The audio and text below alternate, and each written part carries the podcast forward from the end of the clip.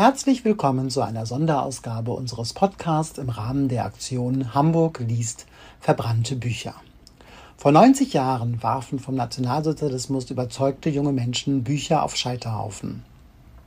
Die zahlreichen Veranstaltungen dieser Aktion Hamburg liest verbrannte Bücher soll Mahnung sein, entschlossen jeder Form von Rassismus und rechtem Gedankengut entgegenzutreten und den Mund aufzumachen, wo es nötig ist, und jederzeit. Zum Auftakt lese ich einen Auszug aus der Einleitung von Volker Weidermanns Buch, das Buch der verbrannten Bücher. Es ist der 10. Mai 1933, kurz nach Mitternacht. Auf dem Berliner Opernplatz tobt ein Spektakel. Man sieht den Feuerschein schon von weitem. Zehn, zwölf Meter hoch schlagen die Flammen. Die Organisatoren haben eine pyrotechnische Firma mit den Vorbereitungen beauftragt. Acht große Stapel wurden aus meterlangen Holzscheiten errichtet. Woher hat man den Sand ausgestreut, damit das Pflaster keinen Schaden nimmt? Um 21.30 Uhr beginnt es zu regnen, was unter den Zeremonienmeistern des Feuers zu leichter Panik führt.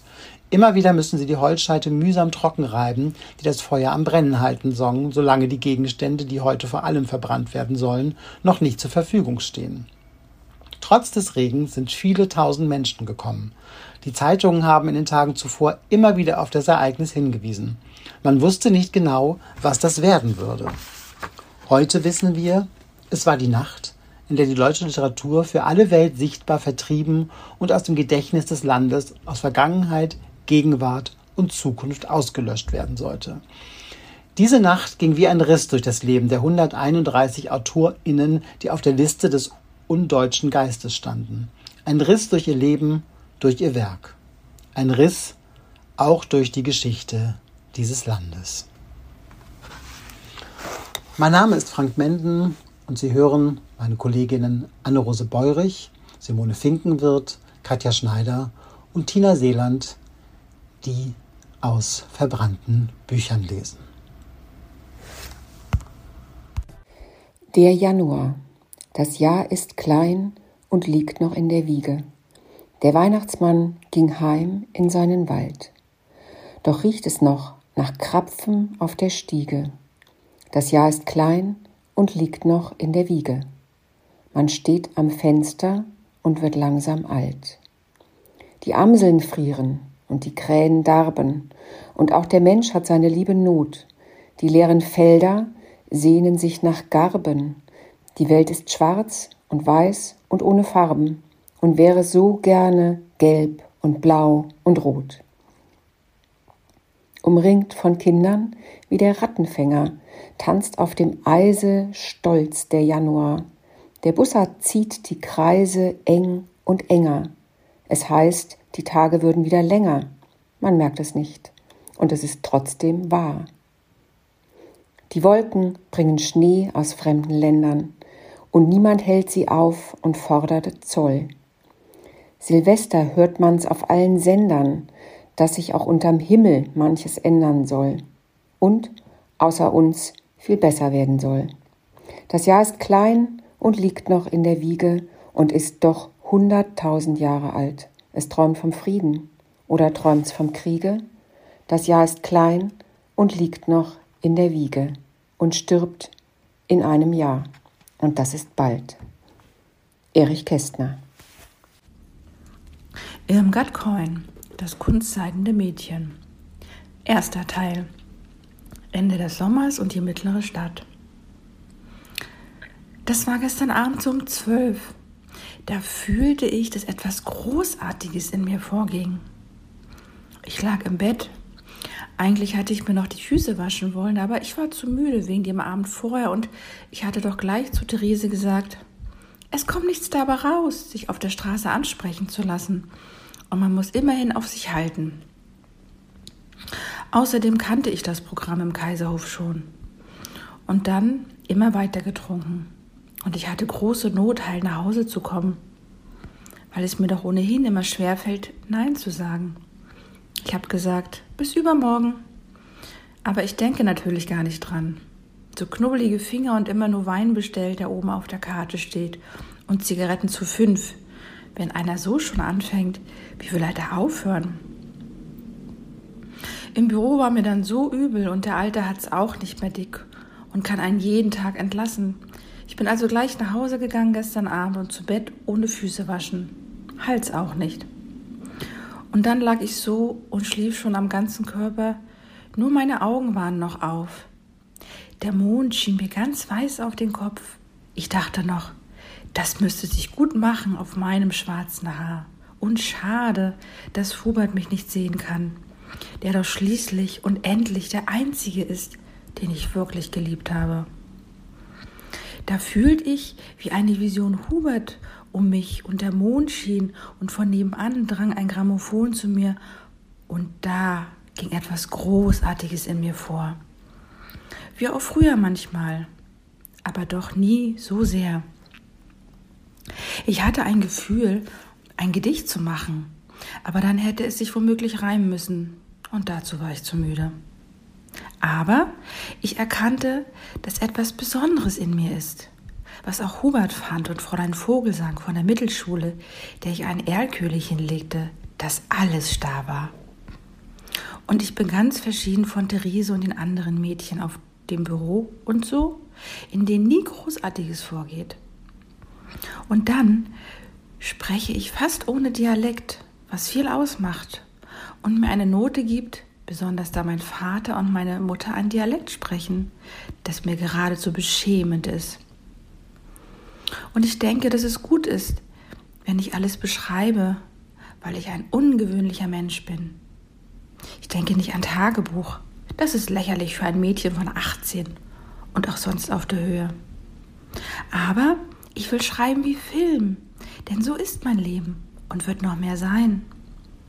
Und ich sehe aus wie Colin Moore, wenn sie Dauerwellen hätte und die Nase mehr schick ein bisschen nach oben.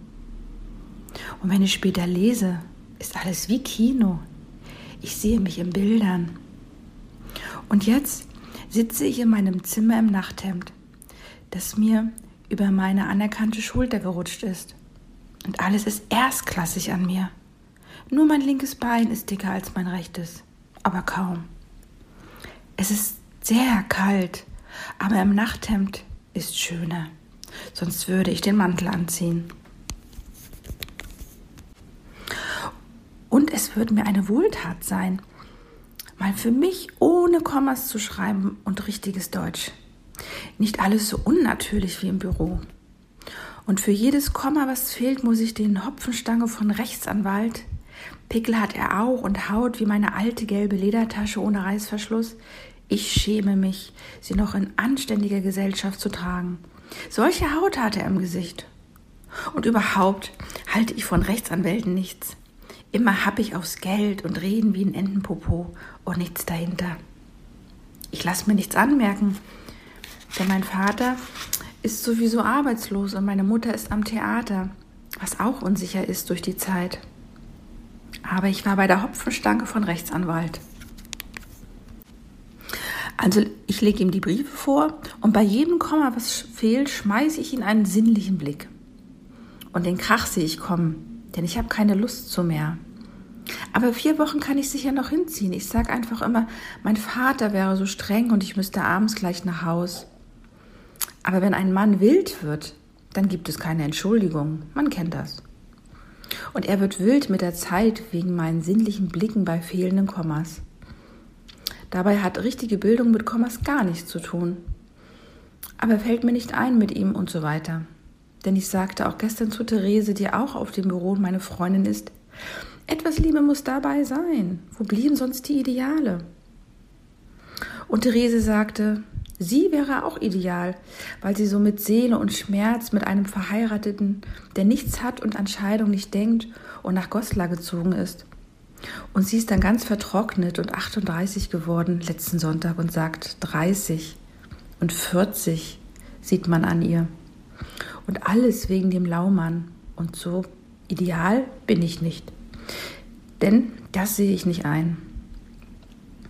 Ich habe mir ein schwarz dickes Heft gekauft und ausgeschnittene weiße Tauben draufgeklebt und möchte einen Anfang schreiben. Ich heiße somit Doris und bin getauft und christlich und geboren. Morgen schreibe ich mehr. Der Februar. Nordwind bläst und Südwind weht und es schneit und taut und schneit, und indes die Zeit vergeht. Bleibt ja nur noch eins, die Zeit. Pünktlich holt sie aus der Truhe falschen Bart und goldenen Kram, pünktlich sperrt sie in die Truhe Sorgenkleid und falsche Scham. In Brokat und seidenen Resten, eine Maske vorm Gesicht, kommt sie dann zu unseren Festen, wir erkennen sie nur nicht. Bei Trompeten und Gitarren drehen wir uns im Labyrinth und sind aufgeputzt wie Narren, um zu scheinen, was wir sind. Unsere Orden sind Attrappe, bunter Schnee ist aus Papier, unsere Nasen sind aus Pappe, und aus welchem Stoff sind wir? Bleich, als sähe er Gespenster, mustert uns Prinz Karneval. Aschermittwoch starrt durchs Fenster, und die Zeit verlässt den Saal. Pünktlich legt sie in die Truhe das Vorüber und Vorbei. Pünktlich holt sie aus der Truhe Sorgenkleid und einerlei. Nordwind bläst und Südwind weht, und es schneit und taut und schneit. Und indes die Zeit vergeht, bleibt uns doch nur eins, die Zeit. Erich Kästner aus Die 13 Monate. Irmgard Coin, das kunstseidene Mädchen. Ich hatte einen angenehmen Tag, weil der letzte ist und Geld kriegen einem mit am meisten gut tut. Trotzdem ich von 120 und Therese kriegt 20 mehr, 70 abgeben muss. Was mein Vater doch nur versäuft, weil er jetzt arbeitslos ist und nichts anderes zu tun hat. Aber von meinen 50 Mark hatte ich mir gleich einen Hut mit Federn gekauft. Dunkelgrün. Das ist jetzt Modefarbe und steht mir herrlich zu meinem erstklassigen Rosaton und ist schief auf einer Seite zu tragen. Kolossal fesch. Und ich hatte mir bereits einen dunkelgrünen Mantel machen lassen, streng auf Taille und mit Fuchsbesatz. Ein Geschenk von Käsemann, der mich durchaus beinahe heiraten wollte.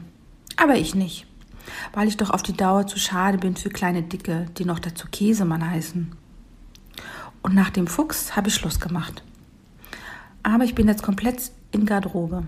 Eine große Hauptsache für ein Mädchen, das weiter will und Ehrgeiz hat. Und nun sitze ich hier in einem Café. Tasse Kaffee kann ich mir heute auf eigene Faust leisten. Die Musik spielt, was ich gern höre. Zigeunerbaron oder Aida. Kommt ja nicht so drauf an. Neben mir ein Mann mit einem Mädchen. Er ist was Feineres, aber nicht sehr. Und sie hat ein Gesicht wie eine Schildkröte und ist nicht mehr ganz jung und hat einen Busen wie ein Schwimmgürtel. Ich höre immer auf das Gespräch, sowas interessiert mich immer. Man kann nie wissen, ob man nicht lernt dabei. Natürlich hatte ich den richtigen Blick. Eben kennengelernt. Und er bestellt Zigaretten zu acht, wo er sonst bestimmt nur zu vier raucht. Das Schwein. Wenn einer welche zu acht bestellt, weiß man ja Bescheid, was für Absichten er hat. Und wenn einer wirklich solide ist, raucht er zu sechs mit einer Dame. Denn das ist anständig und nicht übertrieben. Und der Umschwung später ist nicht so krass. Mir hat ein Alter mal welche zu zehn bestellt. Was soll ich sagen? Der war Sadist. Und was er genau gewollt hat, ist mir peinlich niederzuschreiben. Dabei kann ich in keinem kleinsten Schmerz vertragen. Und schon bei zu engen Strumpfbändern leide ich tiefste Qual. Seitdem bin ich misstrauisch. Jetzt muss ich mich aber bass wundern. Die Schildkröte ist Camembert. Nun frage ich mich, ist sie so unschuldig oder will sie nicht? Ich bin ein Mensch, der über alles nachdenken muss. Also denke ich, wenn sie nicht will, dann macht sie sich durch Camembert sicher vor sich selbst, indem sie sich Hemmung macht. Und ich entsinne mich, wie ich mit Arthur Grönland das erste Mal ausgehen sollte. Er war bildschön und hatte Kommand. Aber ich sagte mir, Doris, sei stark. Gerade so eine mit Kommand imponiert letzten Endes was Solides. Und ich brauchte eine Armbanduhr. Und besser ist, es wenigstens drei Abende zu nichts kommen zu lassen. Aber ich kenne mich doch und wusste, Arthur Grönland bestellt Kupferberg nass. Und dabei noch Musik. Ich also an Büstenhalter und Hemd insgesamt sieben rostige Sicherheitsnadeln gesteckt. Ich war mächtig blau, wie 80 nackte Wilde. Aber die rostigen Sicherheitsnadeln vergaß ich nicht. Und Arthur Grönland drängte. Ich nur. Mein Herr, was denken Sie sich eigentlich von mir? Ich muss doch sehr bitten. Wofür halten Sie mich in etwa? Und ich habe ihm mächtig imponiert. Erst war er natürlich wütend, aber dann sagte er mir als edel empfindender Mensch, das gefällt ihm. Ein Mädchen, das sich auch im Schwips so fest in der Hand hat.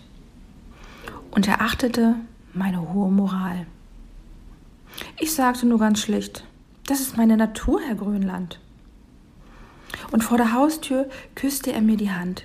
Ich sagte nur, ach, jetzt weiß ich schon wieder nicht, wie spät es ist. Meine Uhr ist schon so lange kaputt. Und dachte, wenn er mir jetzt Geld geben will zum Reparieren, dann habe ich mich wieder einmal schmerzlich getäuscht. Und am nächsten Abend in Rixtile kam er mit einer kleinen goldenen. Ich staunte furchtbar. Wie konnten Sie dann nur wissen, dass ich gerade eine Uhr brauche? Aber Sie beleidigen mich zutiefst. Ich kann sie doch nicht annehmen. Und er wurde ganz blass, entschuldigte sich und tat die Uhr fort. Ich zitterte schon und dachte, jetzt bist du zu weit gegangen, Doris. Dann sagte ich, so mit schwimmender Stimme, so ein bisschen tränenfeucht, Herr Grönland, ich kann es nicht übers Herz bringen, Sie zu kränken. Binden Sie sie mir bitte um. Daraufhin dankte er mir und ich sagte, oh bitte. Und dann bedrängte er mich wieder, aber ich blieb stark. Und vor der Haustür sagte er, du reines, unschuldiges Geschöpf, verzeihe mir, wenn ich aufdringlich war. Ich sagte, ich verzeihe Ihnen, Herr Grönland. Aber heimlich hatte ich eine furchtbare Wut auf die Sicherheitsnadeln, denn er hatte süße schwarze Augen und einen tollen Kommand. Und die kleine goldene Uhr tickte mir wunderbar am Arm. Aber letzten Endes habe ich viel zu viel Moral, um einen Mann erleben zu lassen, dass ich Wäsche mit sieben rostigen Sicherheitsnadeln trage. Später habe ich sie fortgelassen. Der März. Sonne lag krank im Bett, sitzt nun am Ofen, liest, was gewesen ist, liest Katastrophen. Springflut und Havarie, Sturm und Lawinen, gibt es denn niemals Ruh drunten bei ihnen. Schaut den Kalender an, steht darauf, es werde, greift nach dem Opernglas, blickt auf die Erde. Schnee vom vergangenen Jahr bleibt nicht der gleiche, liegt wie ein Bettbezug klein auf der Bleiche.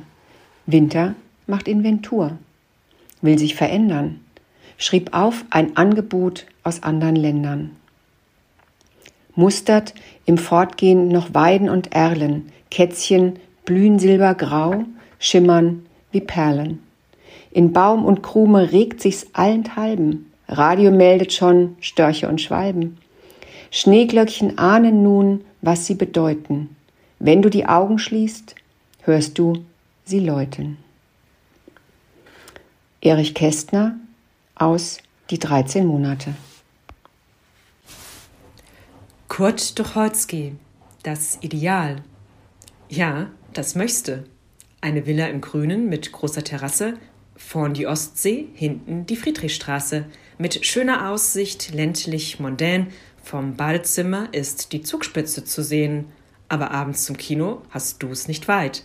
Das Ganze schlicht, voller Bescheidenheit. Neun Zimmer? Nein, doch lieber zehn.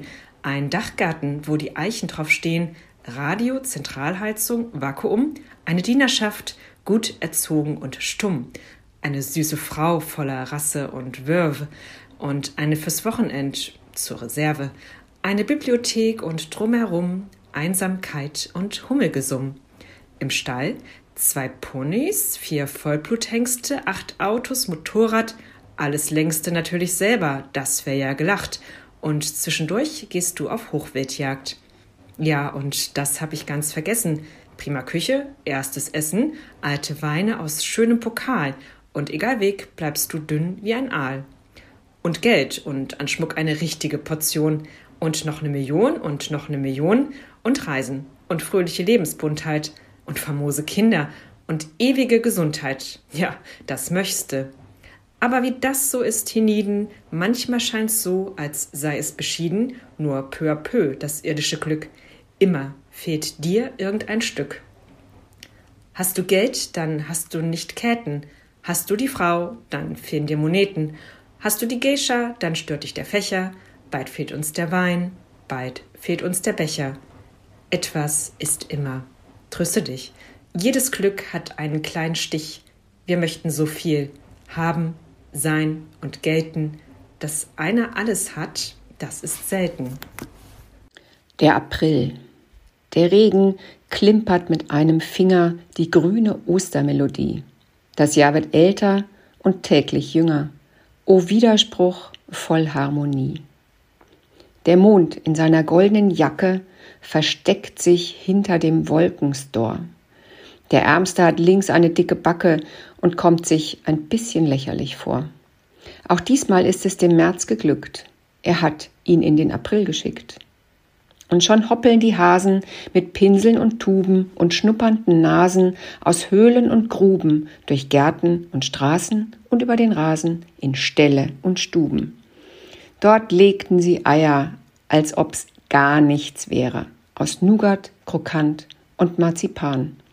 Der Tapferste legt eine Bonbonniere und blickt dabei entschlossen ins Leere. Bonbonnieren sind leichter gesagt als getan. Dann geht es ans Malen. Das dauert Stunden. Dann werden noch seidene Schleifen gebunden und Verstecke gesucht und Verstecke gefunden. Hinterm Ofen, unterm Sofa, in der Wanduhr, auf dem Gang, hinterm Schuppen, unterm Birnbaum, in der Standuhr, auf dem Schrank. Da kräht der Hahn den Morgen an, schwupp, sind die Hasen verschwunden. Ein Giebelfenster erglänzt im Gemäuer, am Gartentor lehnt und gähnt ein Mann.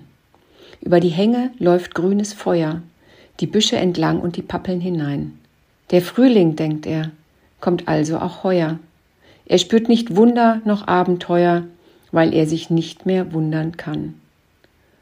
Liegt dort nicht ein kleiner Pinsel im Grase? Auch das kommt dem Manne nicht seltsam vor. Er merkt gar nicht, dass ihn ein Osterhase auf dem Heimweg verlor. Erich Kästner aus Die 13 Monate.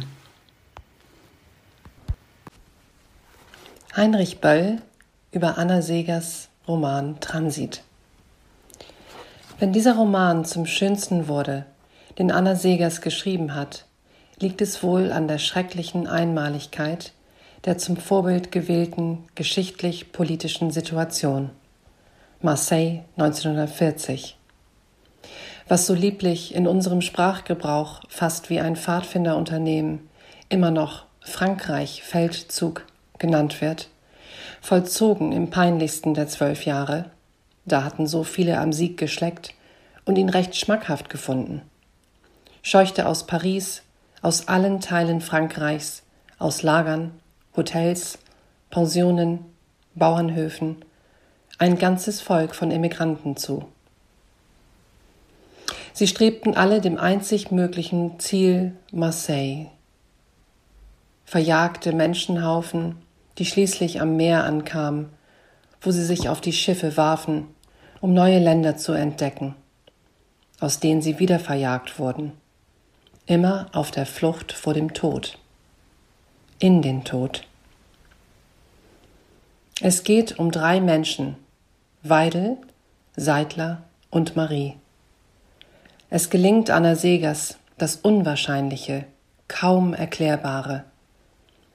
Mit realistischen Mitteln das Unwirkliche der Situation, das Vertrackte des verrückten Transitbegehrens, Transitverweigerns zusammenzustellen. Aus einer politisch-geschichtlich genau zu definierenden Situation entsteht ein Roman, der Saga, Epos und Mythos zugleich ist. Der Mai. Im Galarock des heiteren Verschwenders, ein Blumenzepter in der schmalen Hand, fährt nun der Mai, der Mozart des Kalenders, aus seiner Kutsche grüßend über Land. Es überblüht sich, er braucht nur zu winken. Er winkt und rollt durch einen Farbenhain. Blaumeisen flattern ihm voraus und Finken, und Pfauenaugen flügeln hinterdrein. Die Apfelbäume hinterm Zaun erröten, die Birken machen einen grünen Knicks. Die Drosseln spielen auf ganz kleinen Flöten, das Scherzo aus der Symphonie des Glücks. Die Kutsche rollt durch atmende Pastelle, wir ziehen den Hut, die Kutsche rollt vorbei. Die Zeit versinkt in einer Fliederwelle, auch gäb es doch ein Jahr aus Leiter Mai. Melancholie und Freude sind wohl Schwestern, und aus den Zweigen fällt verblühter Schnee. Mit jedem Pulsschlag wird aus heute gestern. Auch Glück kann wehtun, auch der Mai tut weh. Er nickt uns zu und ruft, ich komm ja wieder. Aus Himmelblau wird langsam Abendgold. Er grüßt die Hügel und er winkt dem Flieder. Er lächelt, lächelt und die Kutsche rollt. Erich Kästner aus Die 13 Monate. Irmgard Coin, einsamer Tag am Fenster. Wolken werden Kissen und ich träum gen Himmel, als wolle ich in alten Märchenbüchern lesen, als wolle ich in weichen Schimmer sanft verwesen, die Erde lieben, doch nichts von ihr wissen. Die Märchenbücher hab ich längst zerrissen, doch unter meinem Fenster steht ein Schimmel, vor einen Heringskarren hat man ihn gespannt. Bringt er mir Glück? Ich kann doch Glück nicht mehr ertragen. Ich flehe um die Antwort auf des Jammers Fragen. Das Fell des Schimmels scheint den Wolken wohl verwandt. Ein Baum singt Lieder, fremd und süß bekannt. Es gibt ja Glück. Der Juni. Die Zeit geht mit der Zeit. Sie fliegt. Kaum schrieb man sechs Gedichte, ist schon ein halbes Jahr herum und fühlt sich als Geschichte. Die Kirschen werden reif und rot, die süßen wie die sauren. Auf zartes Laub fällt Staub, fällt Staub, so sehr wir es bedauern. Aus Gras wird Heu, aus Obst Kompott, aus Herrlichkeit wird Nahrung, aus manchem, wie das Herz erfuhr, wird bestenfalls Erfahrung. Es wird und war, es war und wird. Aus Kälbern werden Rinder, und weil's zur Jahreszeit gehört, aus Küssen kleine Kinder. Die Vögel füttern ihre Brut und singen nur noch selten. So ist's bestellt in unserer Welt, der besten aller Welten. Spät tritt der Abend in den Park mit Sternen auf der Weste. Glühwürmchen ziehen mit Lampions zu einem Gartenfeste. Dort wird getrunken und gelacht, in vorgerückter Stunde tanzt dann der Abend mit der Nacht die kurze Ehrenrunde.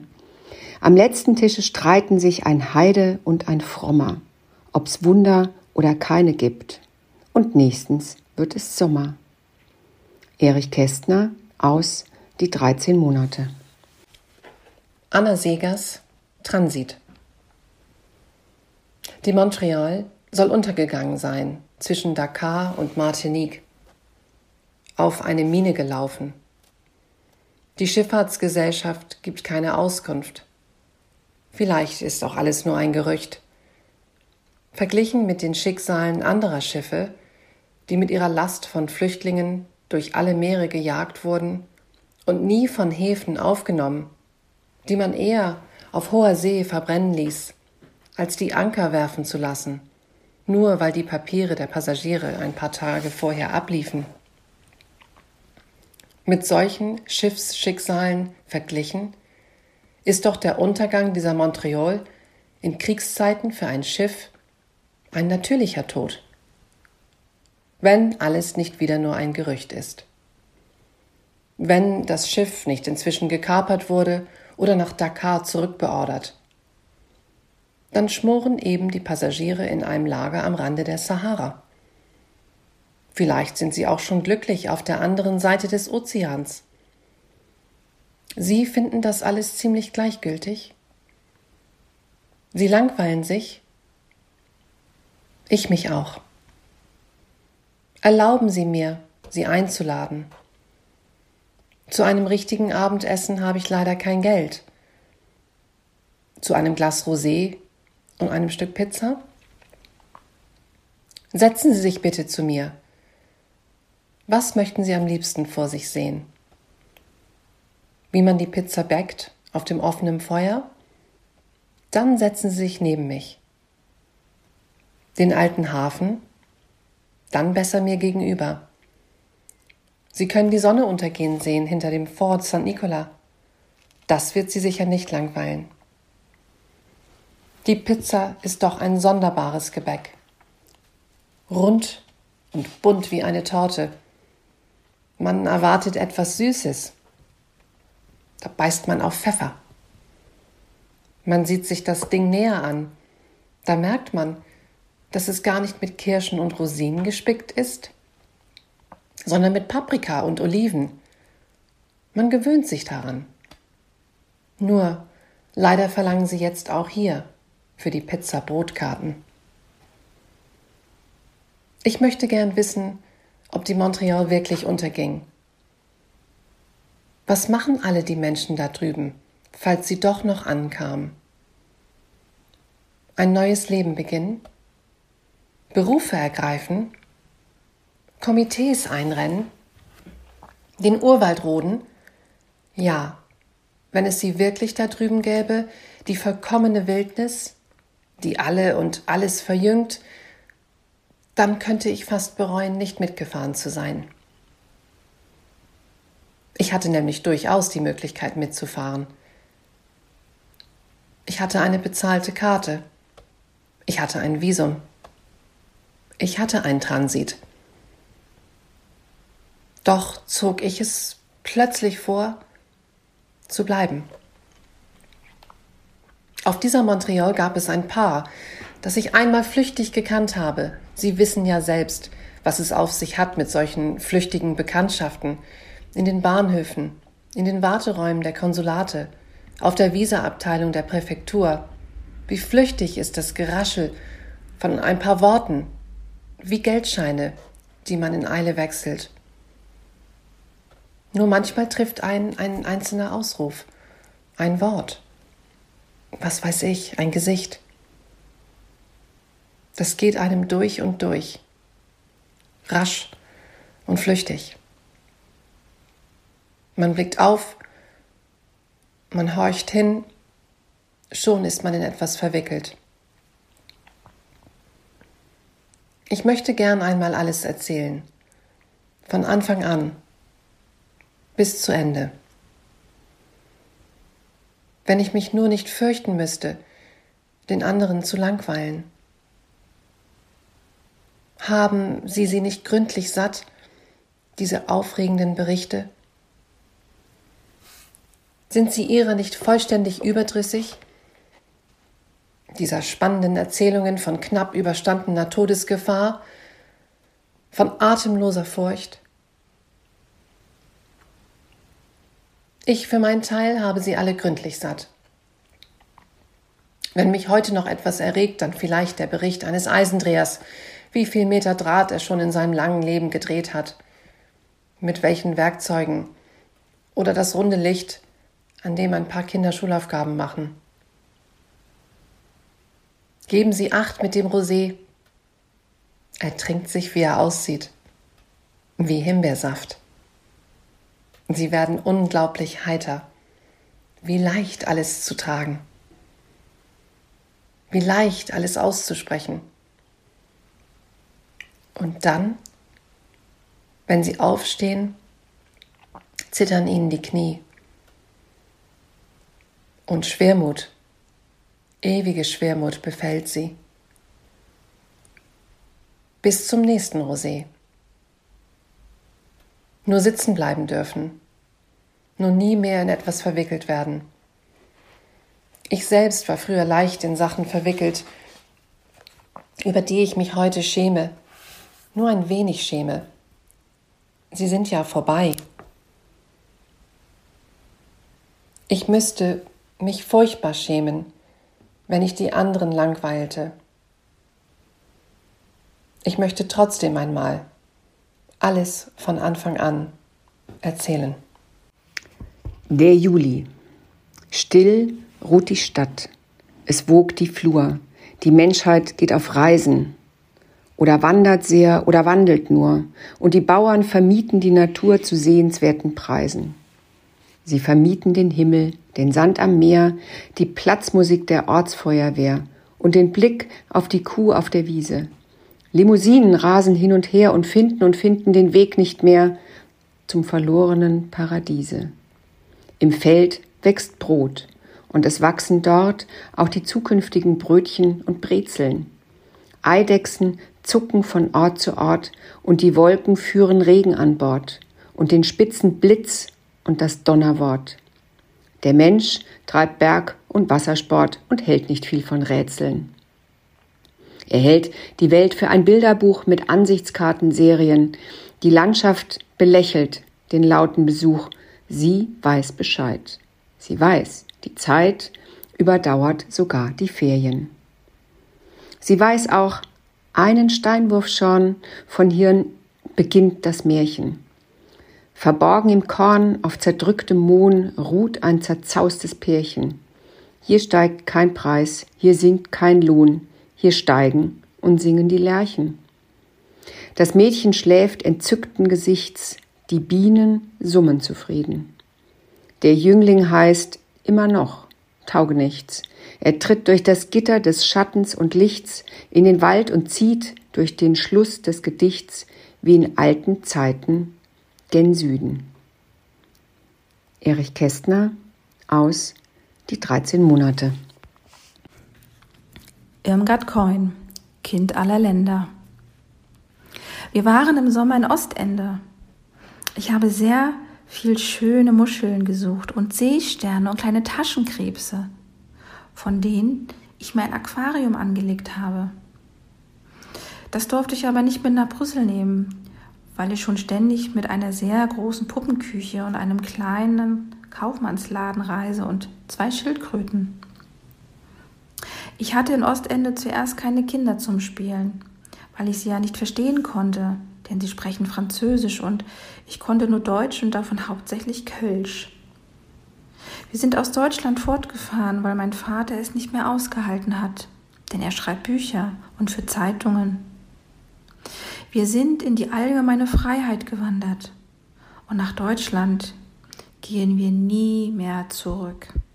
Das brauchen wir auch nicht, denn die Welt ist sehr groß. Mein Vater bekommt hauptsächlich Geld für seine Bücher aus Holland. Und es hat wenig Sinn, weil das Geld von ihm schon ausgegeben ist, bevor es ankommt. Darum sagt mein Vater, es müssen andere Verbindungen und Quellen gesucht werden. Meine Mutter und ich sind meinem Vater eine Last, aber da er uns nun mal hat, will er uns auch behalten. Meine dicke kleine Goldammer, sagt er immer zu meiner Mutter, denn sie hat goldene, fedrige Haare und eine runde, weiche Brust, wie so ein Vogel und ängstliche Augen, und immer sieht sie aus, als wolle sie gleich fortfliegen. Sie sitzt auch nie richtig breit und fest wie ein Mensch, sondern wie ein Vogel auf einem Zweig. Ich sehe meine Mutter sehr ähnlich. Sie hat nur viel blauere Augen als ich und dickere Beine und ist auch sonst viel dicker. Und ihre Haare sind sauber gekämmt und hinten am Kopf sanft zusammengeknotet. Meine Haare sind kurz und immer wüst. Meine Mutter ist viel schöner als ich. Aber ich weine weniger. Der August. Nun hebt das Jahr die Sense hoch und mäht die Sommertage wie ein Bauer. Wer sät, muss mähen, und wer mäht, muss säen. Nichts bleibt, mein Herz, und alles ist von Dauer. Stockrosen stehen hinterm Zaun in ihren alten, brüchig seidenen Trachten. Die Sonnenblumen, üppig, blond und braun, mit Schleiern vorm Gesicht, schauen wie die Frauen, die eine Reise in die Hauptstadt machten. Wann reisten sie? Bei Tage kaum. Stets leuchteten sie golden am Stakete. Wann reisten sie? Vielleicht im Traum? Nachts, als der Duft vom Lindenbaum an ihnen abschiedssüß vorüberwehte? In Büchern liest man groß und breit, selbst das Unendliche sei nicht unendlich. Man dreht und wendet Raum und Zeit. Man ist gescheiter als gescheit. Das Unverständliche bleibt unverständlich. Ein Erntewagen schwankt durchs Feld. Im Garten riecht's nach Minze und Kamille. Man sieht die Hitze und man hört die Stille. Wie klein ist heute die ganze Welt. Wie groß und grenzenlos ist die Idylle. Nichts bleibt, mein Herz. Bald sagt der Tag Gut Nacht.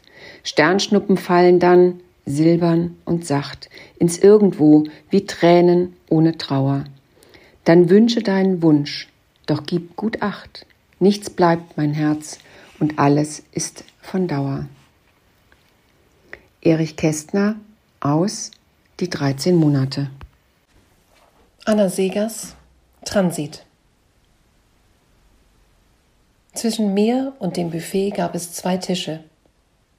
An einem saß eine kleine Frau mit zottigem Haar, die immer da saß um dieselbe Zeit und immer den Stuhl schräg stellte und immer jedem dasselbe erzählte, mit immer neuem Schreck in den Augen.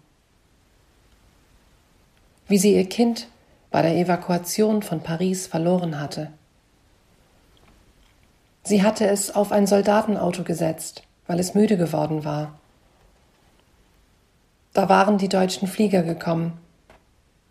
Die Straße war bombardiert worden. Der Staub. Das Geheul. Und dann war das Kind nicht mehr da. Man hatte es erst Wochen später, weit ab, in irgendeinem Gehöft gefunden. Es würde nie mehr werden wie andere Kinder. An ihrem Tisch saß ein langer, vertrackter Tscheche. Der wollte durchaus nach Portugal, doch nur, um von dort nach England zu fahren, wo er mitkämpfen wollte, was er jedem zuflüsterte. Ich horchte sogar eine Weile hin, halb gelähmt vor Langeweile.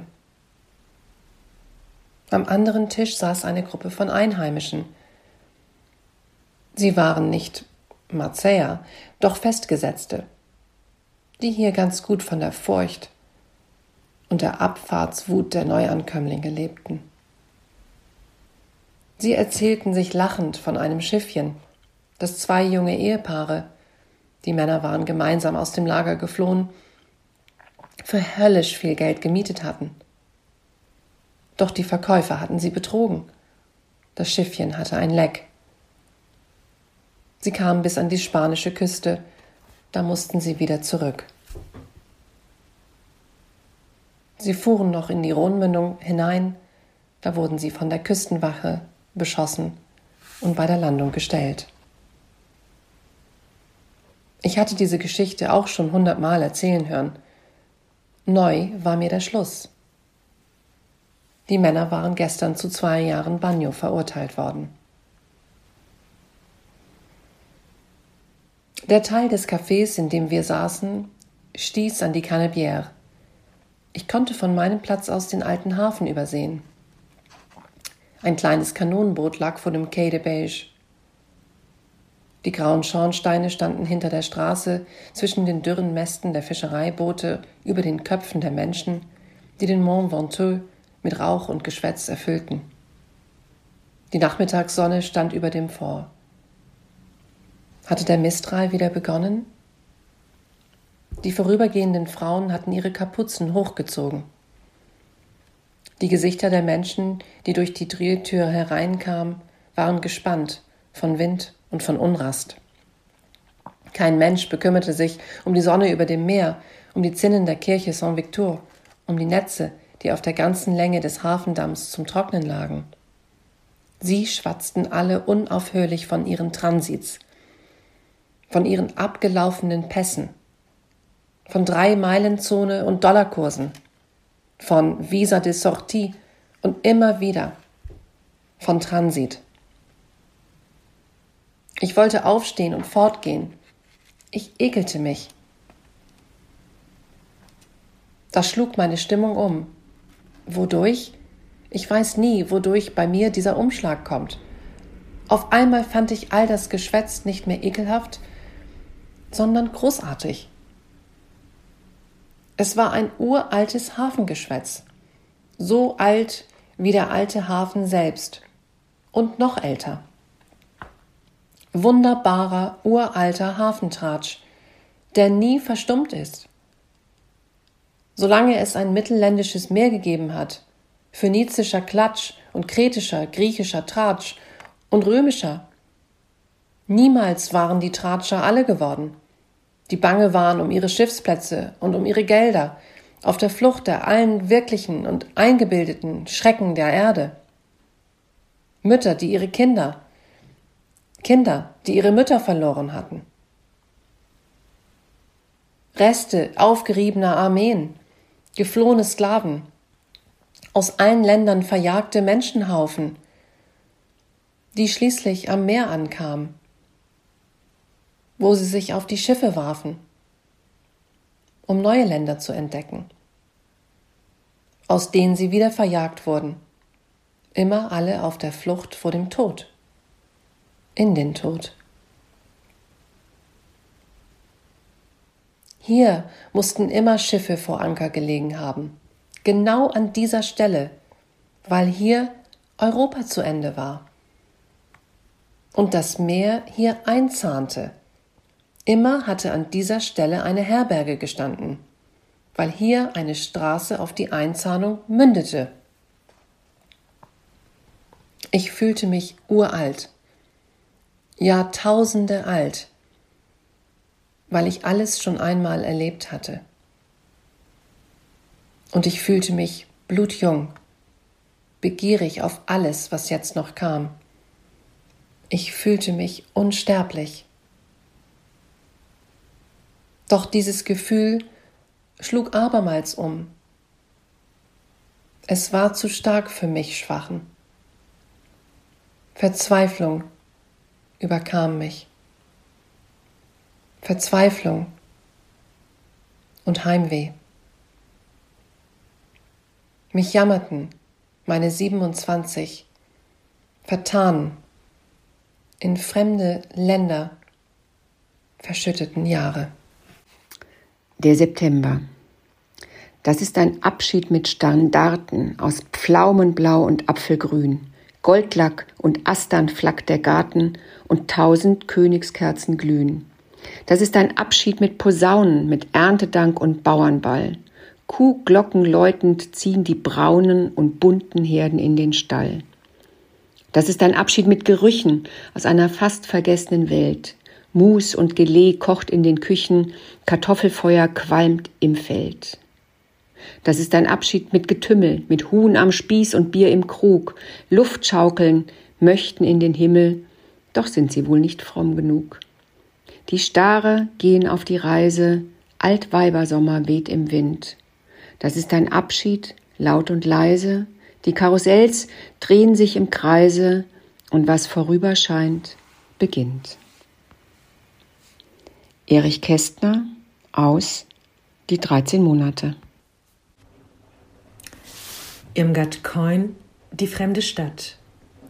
Fremde Stadt, ich liebe dich um deiner Fremdheit willen. Du könntest das Verlangen nach Verlorenem mir stillen, nach dem, was ich verließ.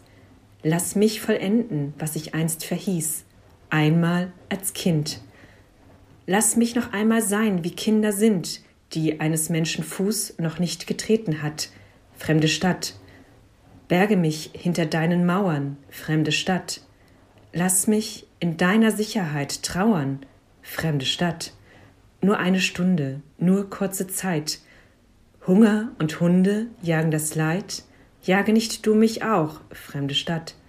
Lass mich ruhen unter deines Himmels Regen, fremdes Land. Gott gab dir den Himmel, mir gab er den Segen für dich, fremdes Land. Nur eine Stunde, nur kurz Zeit, wärme uns Arme die Ewigkeit, der Himmel über dir, fremdes Land. Der Oktober. Fröstelnd geht die Zeit spazieren, was vorüberschien, beginnt. Chrysanthemen blühen und frieren, fröstelnd geht die Zeit spazieren und du folgst ihr wie ein Kind. Geh nur weiter, bleib nicht stehen, kehr nicht um, als sei's zu viel. Bis ans Ende musst du gehen, hadre nicht mit den Alleen. Ist der Weg denn schuld am Ziel? Geh nicht wie mit fremden Füßen, als hättest du dich verirrt. Willst du nicht die Rosen grüßen? Lass den Herbst nicht dafür büßen, dass es Winter werden wird. An den Wegen in den Wiesen leuchten wie auf grünen Fliesen Bäume bunt und blumenschön. Sind's Bouquets für sanfte Riesen? Geh nur weiter, bleib nicht stehen. Blätter tanzen sterbensheiter ihre letzten Menuetts. Folge folgsam dem Begleiter, bleib nicht stehen. Geh nur weiter, denn das Ja ist dein Gesetz. Nebel zaubern in der Lichtung eine Welt des Ungefährs. Raum wird Traum und Rauch wird Dichtung. Folgt der Zeit, sie weiß die Richtung. Stirb und werde, nannte er's. Erich Kästner aus Die 13 Monate. John dos Passos Manhattan Transfer. Am Fährsteg. Drei Möwen kreisen über den zerbrochenen Kisten, den Orangenschalen und verfaulten Kohlköpfen, die sich zwischen den rissigen Planken heben und senken, und die grünen Wellen schäumen unter der Rundung des Bugs, als die Fähre, hin und her geworfen von der Strömung, klatschen und gurgelnd das Wasser zerteilt, schlingert und gemächlich am Anleger zur Ruhe kommt. Mit Kettengeklirr wirbeln handbetriebene Winschen.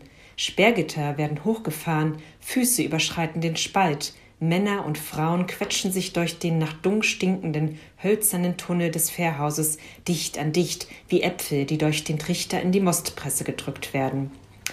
Die Schwester hielt den Korb mit ausgestreckten Armen, als wäre er eine Bettschüssel, und öffnete die Tür zu einem großen, warmen, trockenen Raum mit grünlich verfärbten Wänden, wo in der von Alkohol und Jodtinktur geschwängerten Luft über anderen an der Wand aufgereihten Körben ein leises, säuerliches, bebendes Plärren hing. Sie stellte den Korb ab und sah mit geschürzten Lippen hinein.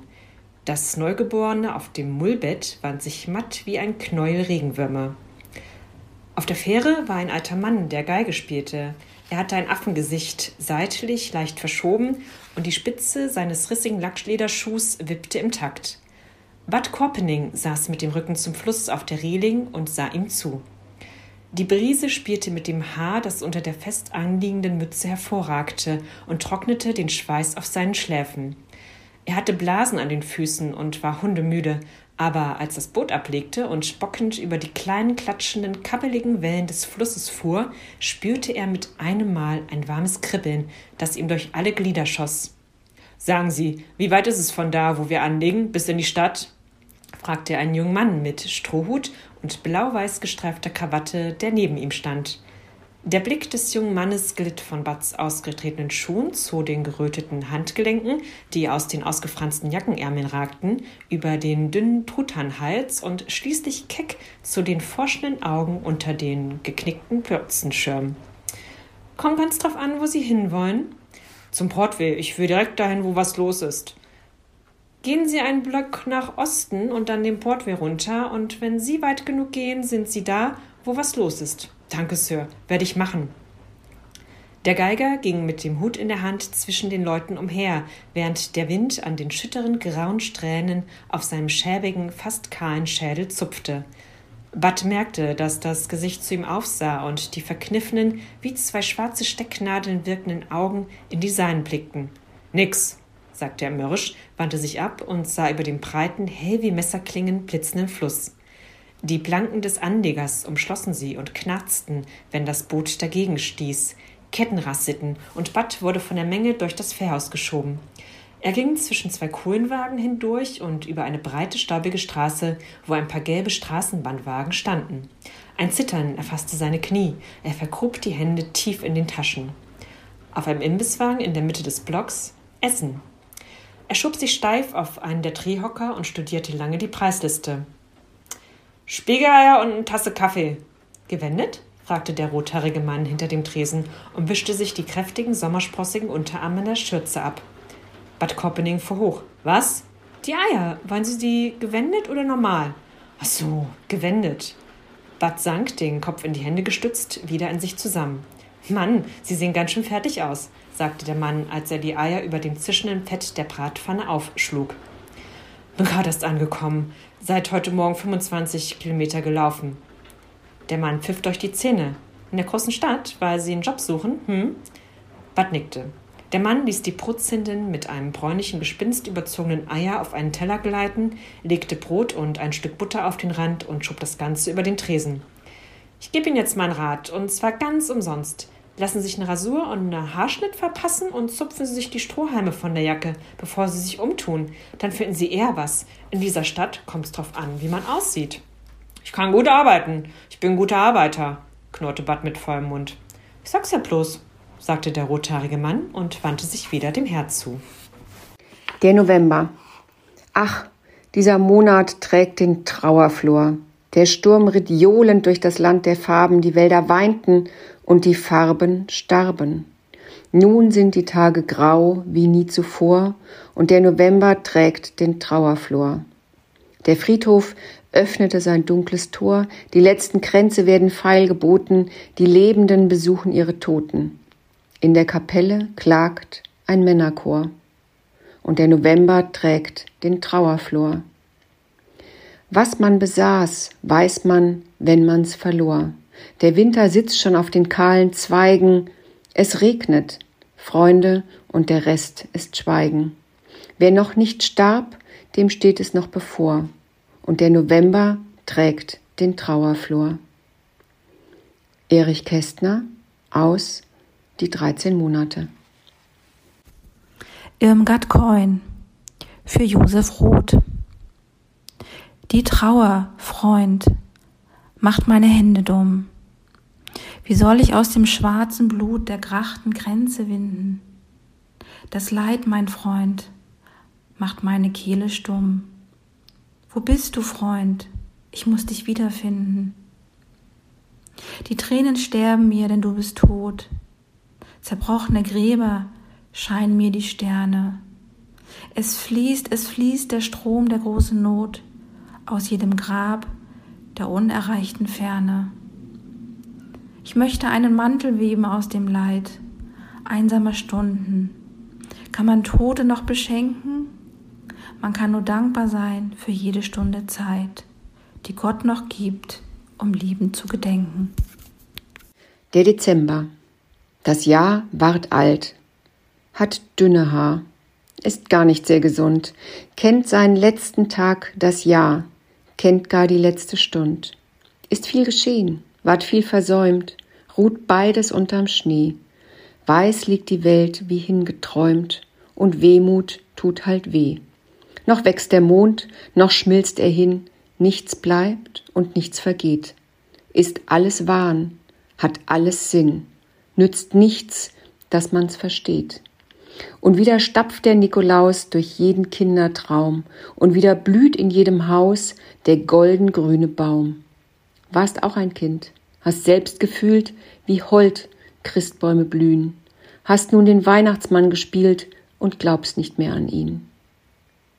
Bald trifft das Jahr der zwölfte Schlag, dann dröhnt das Erz und spricht. Das Jahr kennt seinen letzten Tag und du kennst deinen nicht. Erich Kästner aus Die 13 Monate. Irmgard Coin, Mutter zum Kind. Wir können nur reisen in winzigen Kreisen. Unsere großen Reisen sind keine Reisen. Die sind unser Heim, da wir heimatlos sind.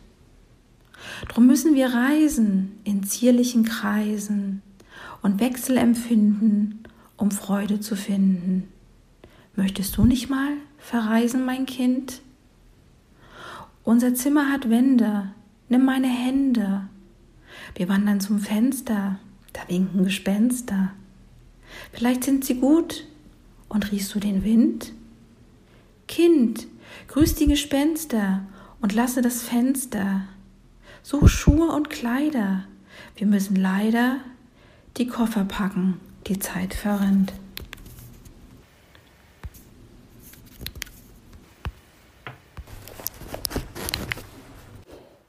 Der dreizehnte Monat. Wie sähe er aus, wenn er sich wünschen ließe? Schaltmonat wär, vielleicht Elfember hieße. Wem zwölf genügen, dem ist nicht zu helfen. Wie sähe er aus, der dreizehnte von zwölfen? Der Frühling müsste blühen in holden Dolden, Jasmin und Rosen hätten Sommerfest. Und Äpfel hingen, mürb und rot und golden, im Herbstgeäst. Die Tannen träten unter weißbeschneiten Kroatenmützen aus dem Birkenhain und kauften auf dem Markt der Jahreszeiten Maiglöckchen ein. Adam und Eva lägen in der Wiese und liebten sich in ihrem Veilchenbett, als ob sie niemand aus dem Paradiese vertrieben hätte. Das Korn wär gelb und blau wären die Trauben. Wir träumten und die Erde wär der Traum. Dreizehnter Monat, lass uns an dich glauben, die Zeit hat Raum. Verzeih, dass wir so kühn sind, dich zu schildern. Der Schleier weht, dein Antlitz bleibt verhüllt. Man macht, wir wissen's, aus zwölf alten Bildern kein neues Bild. Drum schaff dich selbst aus unerhörten Tönen, aus Farben, die kein Regenbogen zeigt. Plündere den Schatz des ungeschehen Schönen. Du schweigst? Er schweigt. Es tickt die Zeit. Das Jahr dreht sich im Kreise und werden kann nur, was schon immer war. Geduld, mein Herz. Im Kreise geht die Reise und dem Dezember folgt der Januar. Aus Erich Kästner, der 13. Monat.